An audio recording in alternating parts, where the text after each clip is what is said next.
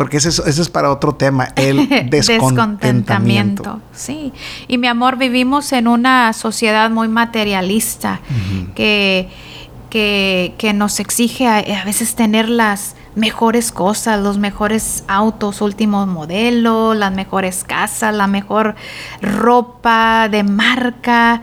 Y a veces eso puede traer afán a la vida. Eso trae afán. Yo les voy a hacer una recomendación. A nosotros nos ha ayudado mucho el que tengamos nuestras congregaciones eh, en México eh, y en lugares eh, estratégicamente donde hay necesidad. Nosotros, una de las congregaciones, tú sabes, están, están construidas en donde antes era un basurero. Ya el basurero no está ahí porque se llenó demasiado y ahora, ahora pusieron casas ahí construimos un templo, ahí está, al servicio.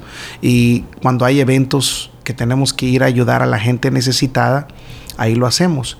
Eso a nosotros nos ha ayudado mucho para pensar en el contentamiento. Así es. Es una forma práctica para recordarnos dónde el Señor nos tiene y por qué debemos ser agradecidos.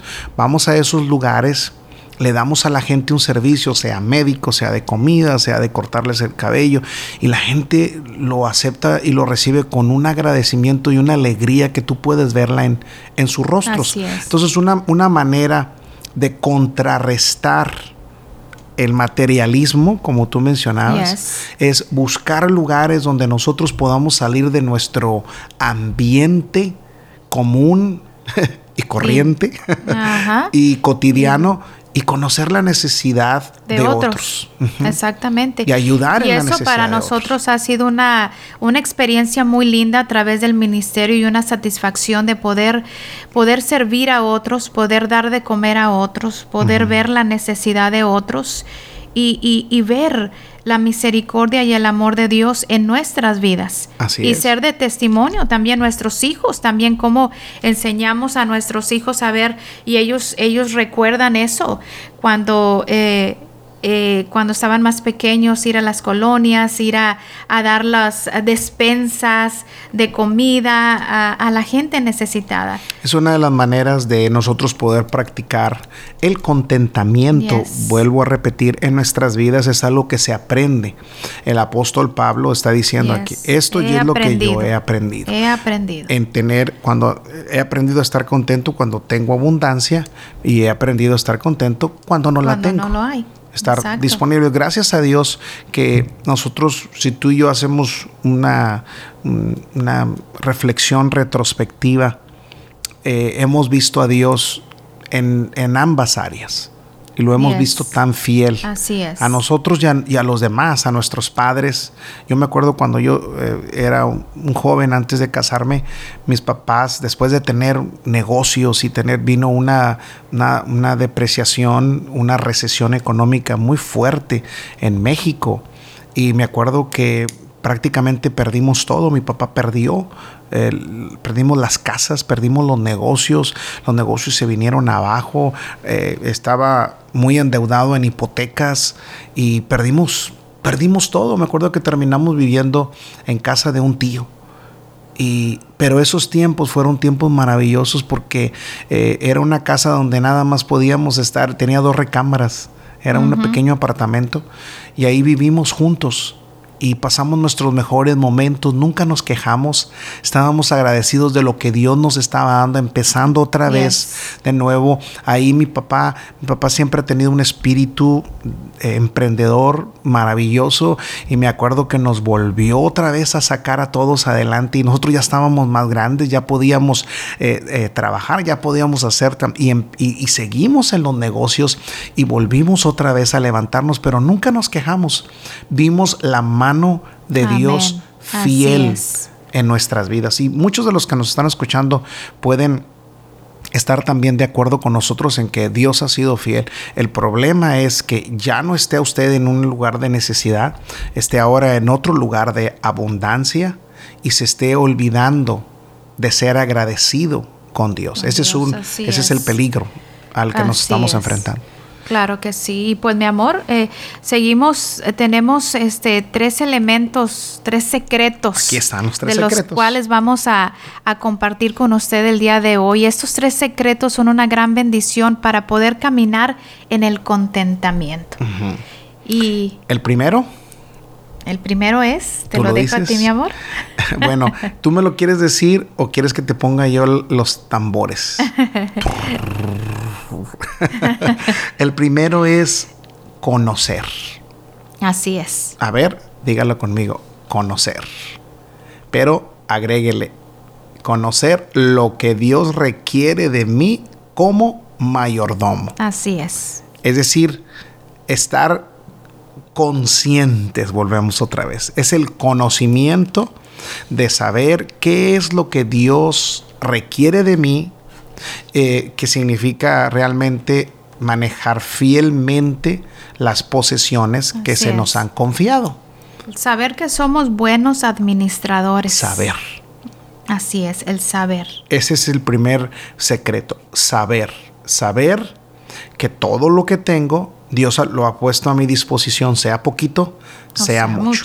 Sea un salario pequeño, sea un salario grande, todo me lo, me lo ha dado y que yo soy responsable de eso que tengo, saberlo administrar de manera correcta. Ese es el primer paso y el primer secreto. Otra vez. Y cuando nosotros... Perdón. Sí, y cuando nosotros sabemos que somos administradores y cuidamos de lo que Dios ha puesto en nuestras manos, es para estar al servicio de Él. Siempre disponibles para cuando Dios quiera usarnos. Así es. Y la otra idea de saber es saber cuál es la responsabilidad de un mayordomo. Tenemos que saber, es decir, es como si, imagínate que eh, yo contrato a una persona y la contrato para un trabajo específico. Y yo le digo a esa persona, mira, tu trabajo, yo te estoy contratando para explicarte y ahora te voy a explicar qué es tu trabajo. Tu trabajo va a ser esto, esto, esto y esto. De hecho, hay empresas que hasta eh, por escrito te lo dan para que sepas exactamente cuál es tu responsabilidad.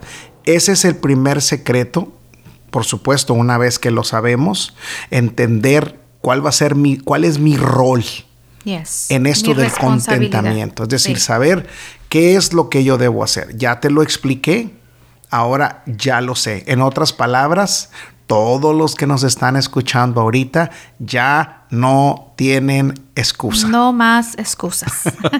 Ahora usted ya, ya sabe. Ya escuchó el podcast. Wow. ya ni modo cómo le ya Ni modo. Muy bien, el, el saber. Y el segundo es hacer. Eso. El saber y luego viene el hacer. Y el hacer es actuar en ello. Exactamente, es el mismo principio de la fe. Yo sé quién es Dios. Ya, estoy convencido. Eh, yo sé que Él es poderoso para hacer todo lo que ha dicho. Yo sé que Él tiene todos los recursos y también yo sé quién soy en Él y sé quién soy como hijo. Y sé que si Él dice que eso es lo que yo voy a hacer, eso es lo que yo ya lo sé, pero no es suficiente tenemos que pasarlo al hecho. al hacer. Al hacer. Esa es la, siguiente parte, el siguiente secreto es hacer aquellas cosas que se nos han requerido o aquellas cosas que son los requerimientos de un buen administrador. Entonces, el secreto número dos es que hagamos aquellas, aquellas cosas. Eh, eh, eh, note esto, cuidadosamente no es, no es nada más saber que estas cosas traen contentamiento a nuestras vidas o lo que Dios nos ha dado, estar contento con lo que tenemos, sino también es hacer aquellas cosas que Dios nos, ha dicho que hagamos. En otras palabras, una vez que seamos fieles en, entonces en, en, el hacer, porque no es suficiente, ¿te acuerdas del, de un talento? Sí. El de un talento, él sabía, estaba convencido, hasta le dijo, yo sabía que tú eres, eh, que eres tremendo, que cosechas donde no sembraste. Y el Señor le dijo, y si sabías cómo era, Él sabía. Muchos de los que ahora nos están escuchando, ustedes y yo como nosotros un día, sabíamos qué era nuestra responsabilidad y lo que teníamos que hacer, pero no estábamos haciendo absolutamente nada por ella. ¿Y tercero? Tercero es confiar, confiar completamente en el Señor, de que Él hará su parte, de que mm. Él actuará a favor de nosotros, poner nuestra confianza, toda nuestra confianza en el Señor, saber que, que Él hará todo lo necesario para que nosotros tengamos nuestras necesidades. Y tenemos que confiar en Él, tengamos poco o tengamos mucho. En lo mucho tenemos que confiar en que vamos a seguir haciéndolo crecer y que vamos a ser cuidadosos con ello. Y en el poco, el estar confiando que a lo mejor es poco, pero que vamos a ir creciendo eh, cada vez más en ello, que vamos a ir aumentando y vamos a ir avanzando más en ello. Claro que sí, y vemos aquí, mi amor, en el libro de Hebreos, capítulo 13, eh, y versículo 5 dijo, sean vuestras costumbres sin avaricias, contentos con lo que tenéis ahora, porque Él dijo, no te desampararé ni te dejaré. Eso es lo que dice la palabra. No te dejaré ni te desampararé. Estar contentos, poner toda nuestra confianza en el Señor porque de manera que podemos decir confiadamente, el Señor es mi ayudador y no temeré lo que me pueda hacer el hombre. Hay otra cosa que tenemos que aclarar y que la gente a veces lo confunde, es el contentamiento con el conformismo, mm. que también es la resignación. resignación. Sí. Es decir, hay gente que dice, bueno, ¿Qué significa eso? Es como cuando dice, pues ya ni modo, ya, resígnate, ya no, ya no, dejas de soñar, dejas de... y la Biblia no, se refiere al... Creer. La, la, Biblia no se refiere a, a, eso con el contentamiento. La Biblia no hace referencia a eso. El, el conformismo es decir, bueno, pues esto me tocó vivir, este estilo de vida me, me, lleva, me toca vivir, ahora me tengo que aguantar y ni modo. Y dejas de, eh, eh, eh, dejas de estar disponible para el Señor y a la misma vez el conformismo para mí es una idea o es un sinónimo de temor. Así es. el, otra vez volvemos al del un talento este hombre dice, tuve miedo. Mm.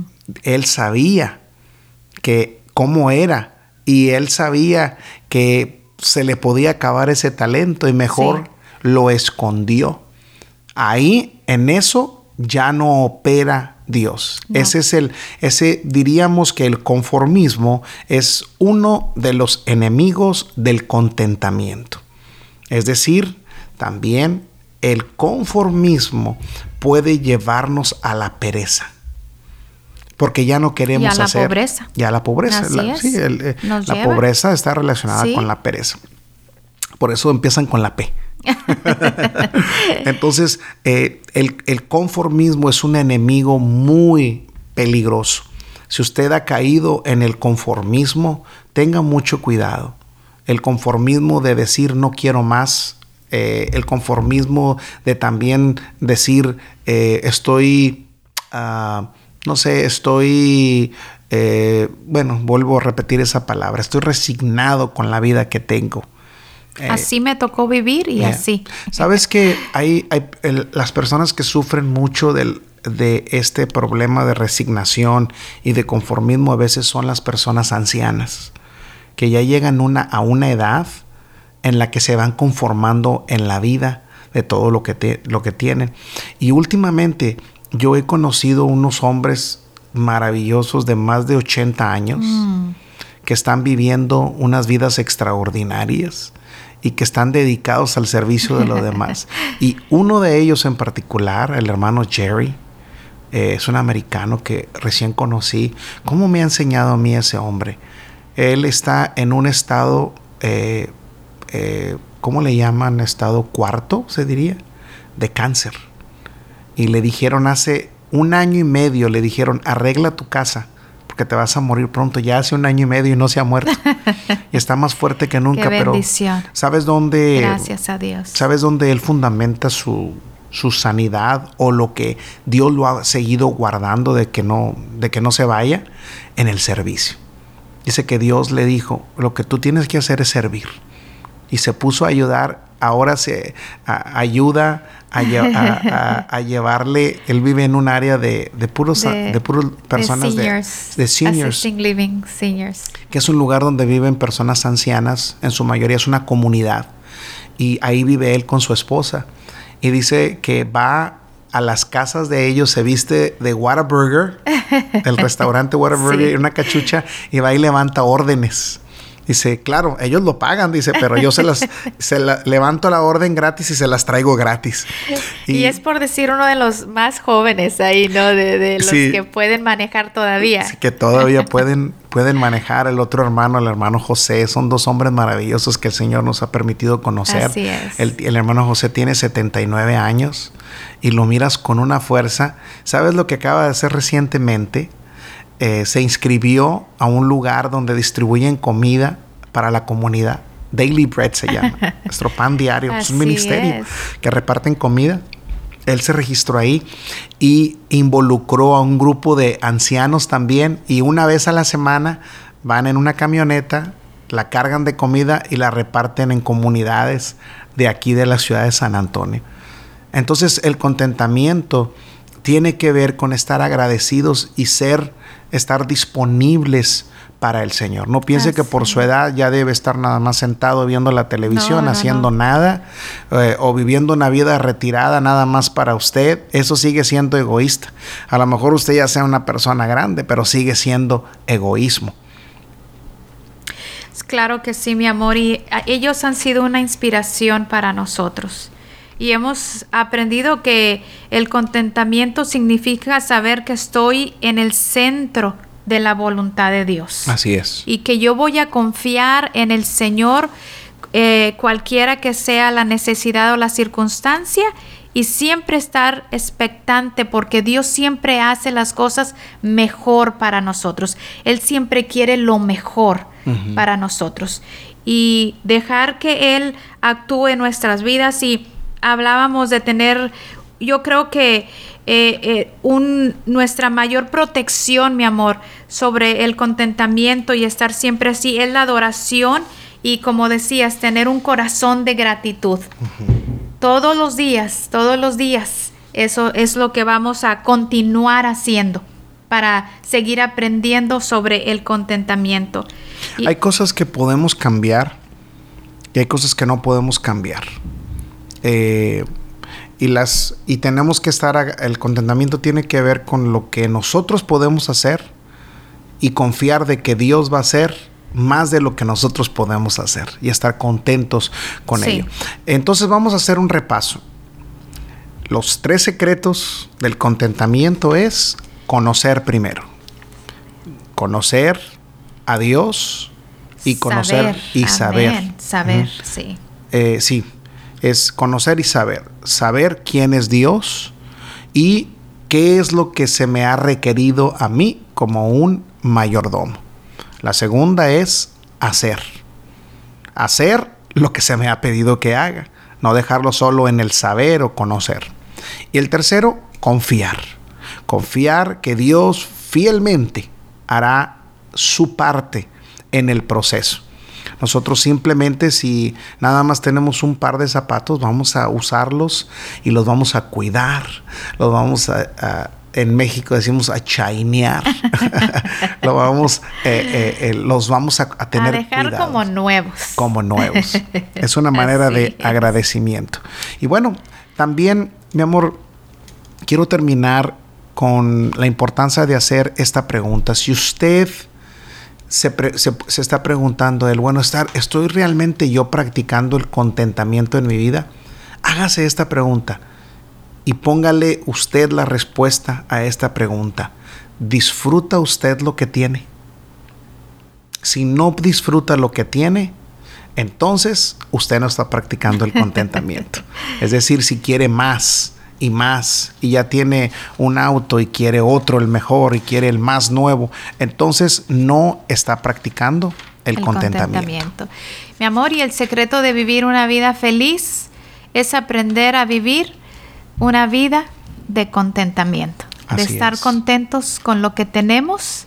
Tenemos comida, tenemos techo y tenemos que vestir. Así es, y tenemos la fuerza de Dios en nuestra vida para, para hacerlo. Voy a terminar con esto. El que, el que nos enseñó a practicar el contentamiento, y es el ejemplo número uno, el mejor ejemplo, es el Señor Jesús. Y Él tuvo un reconocimiento de su actitud. Tres veces, bueno, de hecho cuatro veces en los evangelios se menciona esta frase, el cielo se abrió y el, una voz del cielo que decía, este es. mi hijo amado, en, él tengo, contentamiento. Estaba contento. Dios con, su hijo. Con su hijo, con su forma de ser. Era un administrador perfecto. Agradaba al Padre. En otra versión dice, el hijo, estoy contento con el hijo de mi deleite. Así es. Eso es lo que yo quiero que Dios diga de nosotros, mi amor.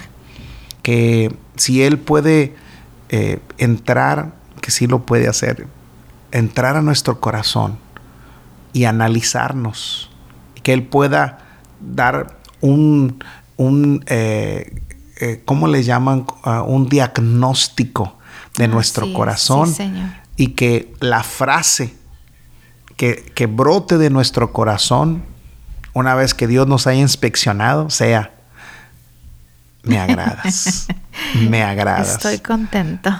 Buen siervo y fiel. Así es. El contentamiento. La pregunta es para usted ahorita, ¿está Dios contento con usted? ¿Está Dios contento con el tipo de vida que usted está llevando? Póngase a pensar. ¿Le gusta a Dios su actitud? ¿Le gusta a Dios lo que usted piensa del dinero? ¿Cómo lo usa? ¿A Dios le gusta cómo usted trata a los demás? es algo que puede agradar a Dios. Su actitud, su trato con su esposa, sus hijos, con las personas. Póngase a pensar, lo que está haciendo es algo que Dios realmente le ha pedido que haga. Es algo que está o ha sido requerido por Dios o es algo que usted se quería satisfacer y lo está haciendo por satisfacción propia. Como personas que dicen, ¿sabes qué? Me lo merezco. Lo hago porque me lo merezco. Mm. Esa es la pregunta que dejamos para usted el día de hoy. Esa es la reflexión que nosotros tenemos que hacernos también todos los días. Yo tengo que asegurarme que cada mañana que yo me levanto, mi meta es agradar a Dios en todo. Por eso la Biblia dice que la fe agrada a Dios. Sin fe es imposible, es imposible agradar. Pero con fe lo podemos agradar. Es decir, Dios dirá también de nosotros, bien, buen siervos y fieles. Amén. Contentos con nosotros. Gracias por este tiempo. Siga conectado a nuestras redes sociales, también a nuestra página web y puede hacerlo ingresando a www.victoryflor.com y ahí estamos agregando todos los podcasts. Vamos a ir cada vez vamos a ir, eh, vamos lentos pero seguros, poniendo elementos, recursos para todos ustedes. Gracias por su tiempo, les esperamos. Gracias, mi amor, por acompañarme. A ti, mi amor, muchas gracias y les bendecimos y declaramos eh, un día lleno de la gloria de Dios. Hasta la próxima.